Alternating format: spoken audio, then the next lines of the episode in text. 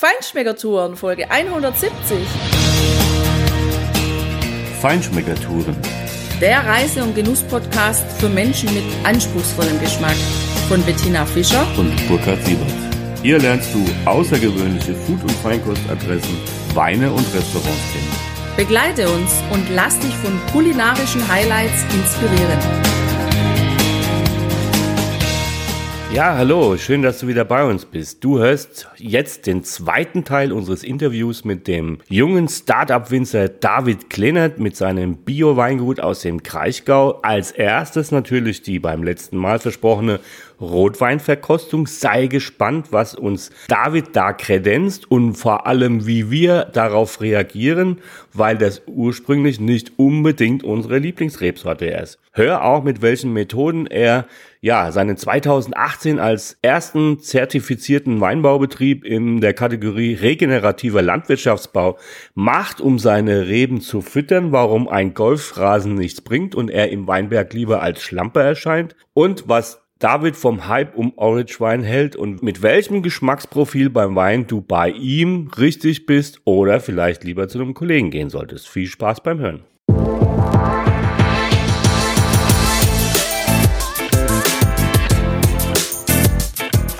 Der Werbepartner dieser Podcast-Folge ist der Buchhändler Thalia. Bei Thalia kannst du in den stationären Filialen, im Onlineshop auf thalia.de und in der Thalia-App ganz einfach einkaufen oder downloaden. Eine echt coole Sache ist das Hörbuch Download-Abo. Da lädst du dir mindestens ein Hörbuch pro Monat auf dein Smartphone, Tablet oder deinen Computer. Mit einem Hörbuch, da bleibst du einfach immer flexibel. Du hörst es, wann immer es dir passt. Und direkt nach dem Download kannst du mit deinem Hörvergnügen loslegen. Ganz easy. On oder offline. Du brauchst dann nämlich nicht mal mehr eine Internetverbindung. Und die Titelauswahl bei Thalia, die ist echt riesig. Bis zu 50.000 Titel stehen dir zur Verfügung. Mit dem Hörbuch-Abo kannst du dir deinen Weg zur Arbeit, die Wartezeit beim Arzt, deine Mittagspause oder beim Sport, sogar nachts beim Einschlafen oder deine Hausarbeit versüßen. Auch wenn du auf Reisen bist, ist das eine echt feine Sache. Klick jetzt einfach auf den Link in den Show Notes und starte mit einem 30 Tage gratis Testabo. Danach kostet es 9,95 Euro pro Monat. Klasse finden wir, dass du bei Thalia das Guthaben in den Folgemonat übertragen kannst. Man kann sogar mehr Guthaben ansparen, wenn man mehrere Monate keine Zeit hatte oder gleich eine ganze Reihe auf einmal mit Guthaben kaufen möchte. Das Beste ist, selbst nach einer Kündigung können die Guthaben bis zu drei Jahre nach dem Kauf für einen Download genutzt werden. Es verfällt also nicht einmal, wenn man kündigt. Dein Hörbuch-Abo bei Thalia kannst du hier abschließen. thalia.de slash Feinschmeckertouren. Wir wünschen dir ganz viel Spaß bei deinem Hörvergnügen.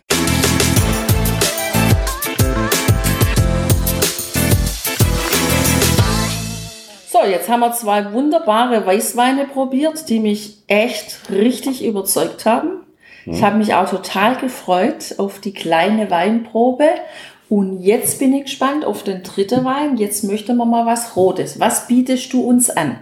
Ja, wir haben uns entschieden für einen Spätburgunder. Also wir haben ja verschiedene Rotweine im Programm. An der Zahl sind es dann vier. Wir haben eine rote Cuvée. Das ist eine Cuvée aus Dornfelder, Spätburgunder und Lemberger. Wir haben Spätburgunder pur, wir haben Lemberger pur und wir haben den Pango. Das ist der hochwertige Rotwein, wo ich vorher von erzählt habe eine Cuvée aus Spätburgunder und Cabernet Sauvignon Reben. Und ähm, wir haben uns jetzt entschieden, Baden, Burgunderland, natürlich stelle ich euch den Spätburgunder vor. Super, so machen wir es. Wir freuen uns. So, wir haben jetzt im Glas einen Spätburgunder 2018. Alle Rotweine bei uns werden im traditionellen Maischegärverfahren quasi vergoren, heißt offene Maischegärung. Wir haben offene Behältnisse, wo wir quasi die Maische ähm, einbringen und dann vergären. Noch wie traditionell der Opa von Hand gestoßen jeden Tag. Und wir machen da aber extrem lange Maischegärung, weil wir halt die ganze, ja, Potenziale der Beeren auch rauskitzeln wollen. Wir haben hier beim 18er Jahrgang jetzt eine Maische Gärzeit. Also die Gärung an sich läuft schneller, klar, der vergärt innerhalb von fünf bis sechs Tagen, aber die Kontaktzeit zwischen Schale und Wein, die war insgesamt drei Wochen. Und das merkt man dem Wein auch. Er ist extrem dicht. Ja. Und alle Rotweine bei uns, sage ich immer, sehen Holz. Also wir haben in verschiedenster Ausprägung von der Zeit her, aber jeder Rotwein war bei uns im Holzfass. Einfach nach der Maischegärung sind die Rotweine sehr struppig, würde ich mal behaupten. Oft auch so ein leicht bitterer Ton. Und der wird einfach über eine Holzfasslagerung eingebunden, wird dann viel schöner. Es kommt ein bisschen mehr Würze dazu. Und wenn wir den jetzt mal angucken, er ist schon recht dunkel für Spätburgunder. Ja. Spätburgunder sind ja oft eher die helleren Rotweine, weil die Sorte an sich bringt halt auch nicht mehr Farbe, aber es ist ein dunkler Vertreter.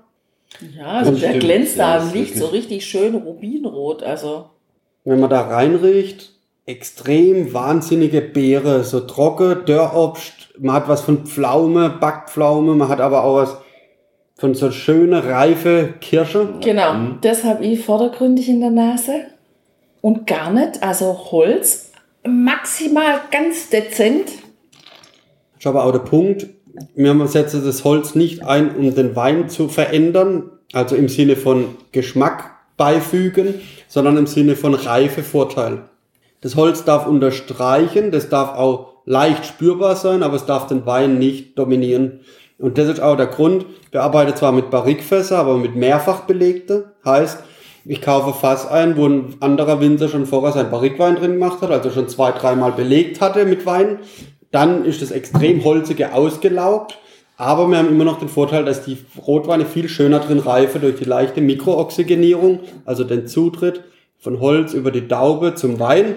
Und das sorgt dafür, dass es einfach geschmeidige, sehr harmonische Rotweine, aber mit Kraft, Wumms und Substanz haben. Also mich überzeugt er absolut. Ich bin sonst überhaupt keine Spätburgunder-Freundin, weil ich ähm, häufig in Extremform so dieses Mandelaroma habe. Das kann ich überhaupt nicht ab. Also wenn das dezent dabei ist, dann ja. Bei dem ist es so, dass der im Geschmack da ist. Ich habe den das leicht unterstrichene vom Holz. Ich habe so ganz leichte Tannine vorne, aber wirklich nur leicht. Also die sind so, das finde ich ganz spannend an dem Wein. Ja, das Tannin, das kommt so und zeigt sich schnell und ist dann aber auch schnell, harmonisch, rund wieder in der Verbindung. Und ich habe ganz arg diese ähm, Kirscharome. Also ein super Burgunder, muss ich echt sagen. Wie gesagt, ich bin sonst keine Burgunder-Freundin, aber da würde ich sagen, jawohl, der schmeckt mit, den mag ich trinken. Ja, das finde ich auch. Also vielleicht auch deshalb, weil der ist ja sehr anders als die, Ja. die wir bisher so mal probiert haben. Einmal hatte ich einen aus Rheinhessen, der kam genau in diese Richtung. Der war auch sehr, sehr farbintensiv, sehr dicht, was, was mir auch hier bei dem ja sofort aufgefallen ist. Das ist völlig untypisch. Und auch so in, in, der, in der Aromatik war der auch so ein bisschen ähnlich wie der. Äh, Also wenn Spätburgunder so geht wie deiner, ich glaube, dann werden wir zu Spätburgunder Freunden. Ja, und vor allem, was ich ganz klasse finde an dem, du hast den ja aus dem Kühlschrank geholt, der ist leicht gekühlt. Ja. Also super, der geht im Sommer spitze, auch auf der Terrasse. Ja. Ja. Zum Grillfleisch, wir grillen morgen, da kann ich mir den super, wir machen Rinderfilet, indirekt gegrillt. Da könnte ich mir den super vorstellen, leicht gekühlt, wunderbar. Absolut. Ja, Der hat für mich auch, also A, sind die Texturen, die Tanninen, ich finde die schon, die sind schon da. Ich finde die gar nicht so leicht, aber ich finde die unheimlich schon eingebunden. Also die geben Struktur und die sind wunderbar samtig, seidig, weich irgendwie. So der Gesamteindruck auch von dem Wein. Und ich habe auch, also ich weiß nicht, ob, ob du das bestätigen kannst, aber ich habe auch so, so ein bisschen so vegetabile Noten, so ein bisschen so Paprika, ja wo ich da drin habe. So äh, die, die Obstnoten, klar, die, die Fruchtnoten, die kamen schon in der Nase und auch am Gaumen, aber ich habe auch noch sowas Gemüsiges. Ja so, Ganz so leicht grüner so, so die- Spitzpaprika vielleicht, würde ich sagen. Ja, Also das, Gut. was du immer mal auch auf die Pizza machst, wie heißen denn die Dinger? du meinst die Peperoni, Pepperoni, die sowas ein bisschen, ja, genau, sowas Mildes. Ähm, ich habe auch das Gefühl, dass der ein bisschen Wumms hat. Ist der so bei 13,5, 14? Wo sind wir da? Wir sind jetzt hier noch bei 13,0, Ah, okay. aber er zeigt schon Kraft. Ja. Interessant. ja, für 18er Jahrgang ist es, ne? Also der ist schon, der macht schon richtig Spaß jetzt. Also der hat auch Potenzial noch, aber Klar, ist noch ein junger Jahrgang für Rotwein, aber er zeigt jetzt schon, was er kann. Und es ist auch ein Wein, den man locker in 10 Jahren noch aufmachen kann. Der verliert so schnell nicht. an Potenzial und an, an, auch an seiner Frucht und an seiner Struktur. Beim Spätburgunder machen wir halt extrem viel mit Ausdünnung. Deshalb auch die extreme Farbe. Konzentriertes Traubematerial, lange vergoren, um wirklich das komplette Potenzial auszuschöpfen und dann eine lange Holzfasslagerung und dann funktioniert auch Spätburgunder sehr gut. Das heißt, Aber wenn ich mir jetzt vorstelle, dass man den noch lagern lässt, dann wird es bestimmt ein traumhaft guter Rotwein, weil der zeigt sich jetzt schon, dass er geschmeidig rund wird. Hm. Wenn ja, du das ja, in ein paar Jahre dann die Flasche aufmachst, dann ist das optimal. Also, aber auch jetzt schon super trinkbar. Aber dann brauchst du ja wirklich super gesundes Traubenmaterial, ne? wenn du so arbeitest und den, den so reifen lässt. Das heißt, dann kannst du eigentlich als Konsument auch äh, sicher sein, wie du es vorhin mal gesagt hast, äh, ein Bioprodukt, was du mit ruhigem Gewissen genießen kannst. Das heißt, ihr, ihr werdet Handlese machen. Und das heißt, ne, das Thema Histamin oder solche Dinge, die spielen jetzt bei deinen Weinen hier wahrscheinlich keine Rolle groß, ja. Ja, also Histamin oder biogene Amine als Sammelbegriff. Histamin ist ja eins davon, ist ja auch das bekannteste, aber es gibt ja noch mehr davon. Die sind zwar im Rotwein immer etwas erhöhter wie im Weißwein, das ist immer so, weil der Rotwein mit Maischegärung einfach mehr Potenzial bietet, um diese bilden zu lassen. Aber ähm, wir sind hier auf einem tiefen Niveau, überall. Wir haben Leute, die wirklich Histaminunverträglichkeit haben, die kommen zu uns in den Betrieb und sagen, bei euch kann ich einfach Wein trinken, weil es keine Probleme macht. Und das ist genau der Punkt bei uns werde die ganze Traube verlesen. Also wir verlesen von Hand, wir sortieren aus und alles, was unreif ist oder Fäulnis belastet, fällt bei uns raus. Es fällt aus dem Raster, egal ob bei Weißwein, bei Rosé oder bei Rot. Das hat einfach nichts zu suchen im Lesegut. Ich sage meine Le Leute, die beim Lese dabei sind, immer das, was ihr nicht essen wollt, das hat auch nichts im Eimer verloren und dann funktioniert es recht gut. Wir ernten auch mit der Maschine vor allem im Weißweinbereich dann. Aber wenn wir mit der Maschine ernten, haben wir einen Druck, wo wir vorher durchgehen, die wissen, wo man gucken muss, wo entsteht Fäulnis, wo sind die Nester, wo geht es los. Und dann wird einfach nur mit der Schere alles weggeschnitten, was nicht ins Lesegut gehört. Hat den Vorteil, wir können unsere Weißweine morgens kalt ernten, in kurzer Zeit viel Menge, um das dann über den Tag zu verarbeiten. Und weil wir ja die Weißweine sedimentieren lassen, brauchen wir kalte Säfte. Und es ist halt ein Unterschied, ob ich bei Tages Temperaturen von 27 Grad im September, die man durchaus schon hatte und haben zum Teil, ernte und habe dann Traubematerial mit 30 Grad oder ob ich halt morgens früh bei 15 Grad mit der Erntemaschine ernte.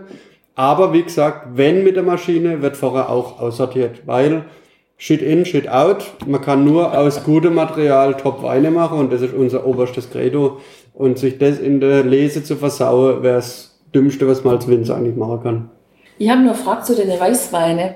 Jetzt ähm, diese Amphore-Weine, die sind ja immer mehr im Kommen. Also diese Orange Wines.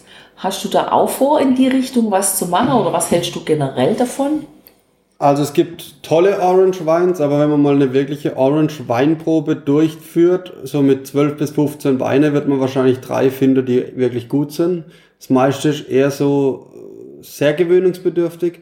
Ich finde, Orange Wein hat seine Berechtigung, ist aber auch in der gewisser Weise auch irgendwie ein Hype und ein Trend momentan.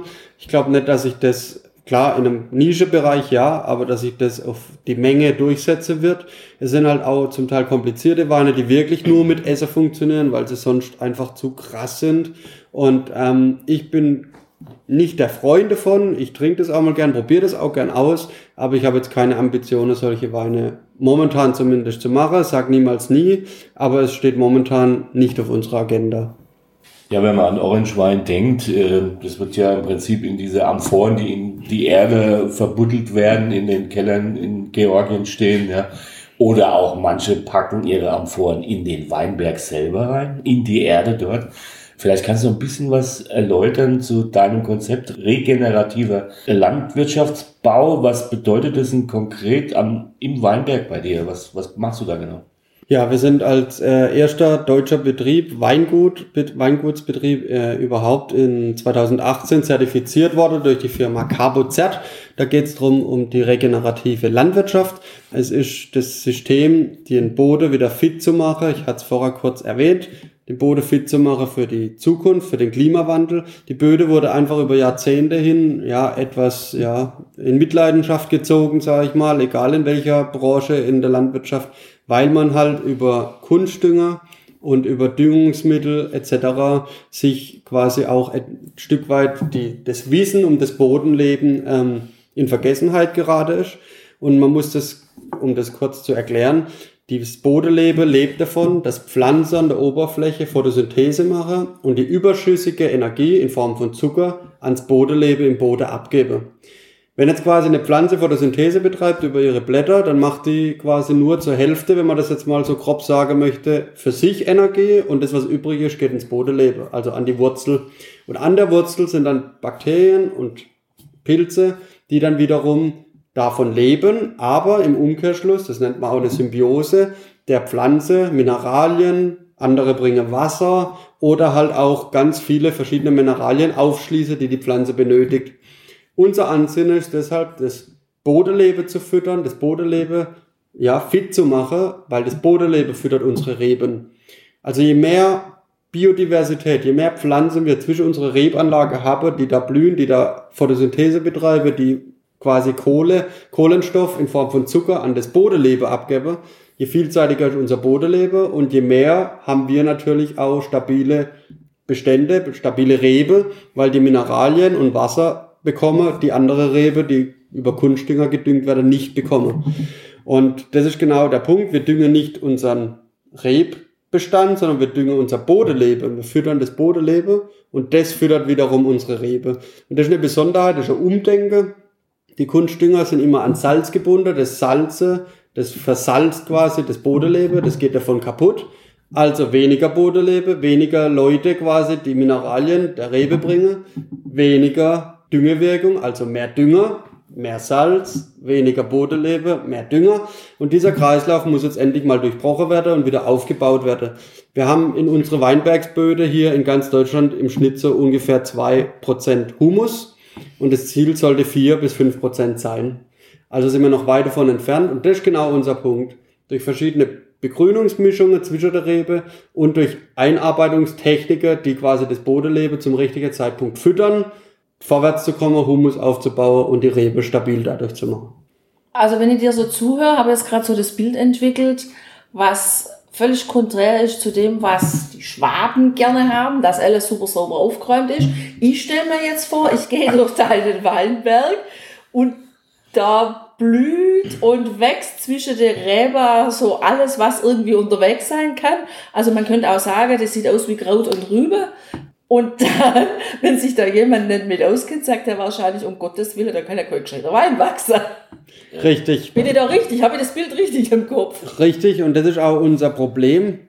Nicht das, was super aussieht, ist für die Natur auch immer super.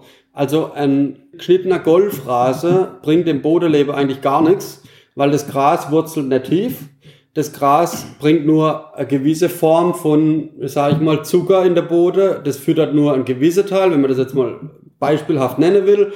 Eine Pflanzeart füttert zum Beispiel mehr Bakterien und die andere eher Pilze. Wenn ich jetzt nur Gras habe, wird halt nur ein Teil gefüttert. Durch viele verschiedene Pflanzen fütter ich das ganze Bodenleben. Pilze, Bakterien, alles was da kreucht und fleucht. Und deshalb ist bei uns in der Rebe ganz viel verschiedene Pflanzen, ganz viel verschiedene Blühpflanzen. Und die werden, wenn sie zu hoch sind, dass man nicht mehr laufen kann, nur gewalzt. Hat den Vorteil, unter dieser Walzschicht bleibt immer die Feuchtigkeit, auch vom Tau. Also es bleibt viel länger feucht. Und es blühen halt verschiedene Pflanzen, die auch verschiedene Blühzeiten haben. Heißt, die erste Pflanze blühe irgendwann im April und dann kommt immer andere Pflanze über das ganze Jahr. Also haben wir immer was Blühendes im Bestand. Und das ist viel, viel wichtiger wie ein schön geschnittener Golfrase. Der Golfrase sieht super aus, ist mega schön fürs Auge, aber für die Natur bringt er leider sehr wenig. Und deshalb, viele wollen das wahrscheinlich ja, assoziieren mit ein bisschen Schlamper. Aber da bin ich gerne ein Schlamper, wenn die Weine noch so sind. Ja, also das Ergebnis, das zeigt schlamperige Arbeit na, kann man ja so nicht sagen. Nein, das hat schon zu stehen. Genau, absolut. Und vor allem, genau. ähm, was ich echt super interessant finde, ist, ich meine, du bist ja Winzer und Önologe, aber was du für ein wahnsinniges Wissen drumherum noch um, um den Weinbau, ja, mit was blüht wie und wie muss ich was behandeln oder eben auch nicht behandeln, damit das alles voneinander profitieren kann und so ja, Hand in Hand die Organismen äh, übergehen, ja, dass am Ende ein tolles Produkt rauskommt, das ist ja schon echt irre. Ähm, hast du vielleicht noch irgendwie so ein Biologiestudium nebenher gemacht oder wie geht das? Nee, habe ich nicht gemacht, aber ich glaube, das ist der Punkt, wo ich ganz, ganz arg von meinem Opa profitiert habe, der nicht nur Winzer war, sondern auch Landwirt, der viel mehr auch mit Pflanze zu tun hatte, nicht nur mit Wein. Und da kommt auch ganz viel Wissen her mit dem ganzen Saatgut, Saatbeetbereitung, wie reagieren welche Pflanzenarten, zum Beispiel Leguminose oder Kreuzblütler oder Gräser. Und da, dieses Wissen bringt mir jetzt im Weinbau ganz viel weiter. Und ich glaube, das ist so der Punkt, wo ich ganz viel von meinem Opa profitiert habe einfach das Wissen vom Ackerbau, von verschiedenen Pflanzen und nicht nur das Rebewissen. Das scheint so, ja, absolut. Also. Ja, da kann man deinem Opa nur dankbar sein. Das ist, das ist richtig gut. Ja, das heißt, du hast ja durchaus das eine oder andere fast Alleinstellungsmerkmal. Also das ist ja jetzt so eins, ne? erster zertifizierter Betrieb in, in dieser Kategorie, sage ich mal. Was ist denn jetzt so das aromatische Profil oder was für ein aromatisches Profil sollte ich als Weingenießer haben, wenn ich zu dir komme, damit ich auf das treffe, was mir gefällt? Ja, wir haben bei uns auch im Prospekt steht es immer so schön drin. Die Weißweine sind bei uns beschrieben mit frisch, fruchtig und ähm, einfach süffig, gehaltvoll, aber halt trotzdem Trinkspaß. Also wer Trinkfreude hat an Weißweine, die wirklich viel Aroma haben, sehr tolle Weißweine mit viel Körper, der ist bei uns im Weißweinbereich richtig. Wer es aber eher knackig, deftig, würzig und mit viel Substanz möchte, der wäre bei unseren Rotweine gut aufgehoben. Und wer nichts von dem zwei möchte, der kann gerne bei einem Kollege von uns einkaufen gehen. Aber ähm, ich sag mal, wer in dieses Profil passt, der darf natürlich gerne bei uns vorbeikommen und ist sehr gern gesehen. Also das war ein total spannendes Interview mit dir. Wir haben viel gelernt und wir haben vor allem sehr, sehr gute Weine kennengelernt. Das ist klasse. Und wenn jetzt unsere Hörerinnen und Hörer bei dir einkaufen wollen, gibt's eine Internetseite? Kann man direkt einkaufen oder wie geht es? Ja, wir haben auf unserer Internetseite einen Weinanfrage-Button quasi. Da kann man Weinbestellung machen, also eine Weinbestellungs-Button, sage ich richtig. Das finden wir auf unserer Webseite auf www.klenert-wein.de oder natürlich per E-Mail auf david.klenert-wein.de oder einfach Anrufe bei uns 07250 3319755. Und wem auch diesen nicht reicht, also Rathausstraße 4 in Kreichtal-Münzesheim, dann kann man direkt einkaufen. Und wer diesen super sympathischen Winzer gern mal online sehen will, der macht gerade Online-Weinprobe. Also du hast einen YouTube-Channel, da kann man dich angucken. Ja, richtig, das machen wir auch. Wir machen jetzt, die nächste Weinprobe wäre schon morgen, aber dann die nächste ist am 27.06. Und am 11.07. ist dann wiederum die nächste. Wir machen Online-Weinprobe, da kann man sich quasi anmelden. Man bekommt vorab sechs verschiedene Weine zugesendet. An dem vereinbarten Termin oder an dem Datum gibt's dann über unseren YouTube einen Livestream. Also man kann auch im Chat Fragen stellen, die dann ja auch vor der Kamera beantwortet werden. Wir probieren zusammen die Weine, ich erkläre unseren Betrieb, ich erkläre das Ganze, was wir eigentlich produzieren, was wir machen. Und dann ähm, hat man erstens enorm viel Spaß und sechs gute Weine daheim. Das glaube ich auf jeden Fall. Ja, also ich glaube, für heute, für jetzt ist alles geschwätzt, wie der Schwab oder die Schwäbin sagt. ähm, Vielleicht gehst du einfach mal auf unsere Internetseite. Du weißt ja, auf www.feinschmeckertouren.de.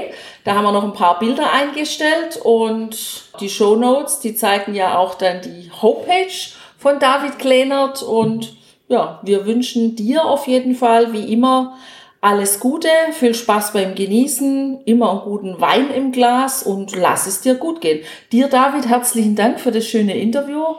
Bitte das schön. hat wirklich Spaß gemacht. Sehr gerne, hat mich gefreut. Und aromatisch war es auch top. Vielen Dank. Ja. Bitte. Ciao. Ciao. Ciao.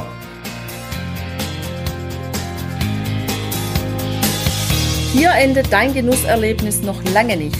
Komm rüber auf unsere Homepage feinschmeckertouren.de und schau dir die Bilder zu unserer Show an. Dort findest du auch wertvolle Links zu den heutigen Empfehlungen. Verpasst keine Neuigkeiten mehr und trag dich am besten gleich in unseren Newsletter ein. Wir freuen uns auf deine Anregungen für weitere Episoden und einen regen Austausch mit dir. Viel Spaß beim Genießen, denn du weißt ja, Wahrer Reichtum besteht nicht im Besitz, sondern im Genuss. deine Feinschmecker Guides Bettina Und Burkhard.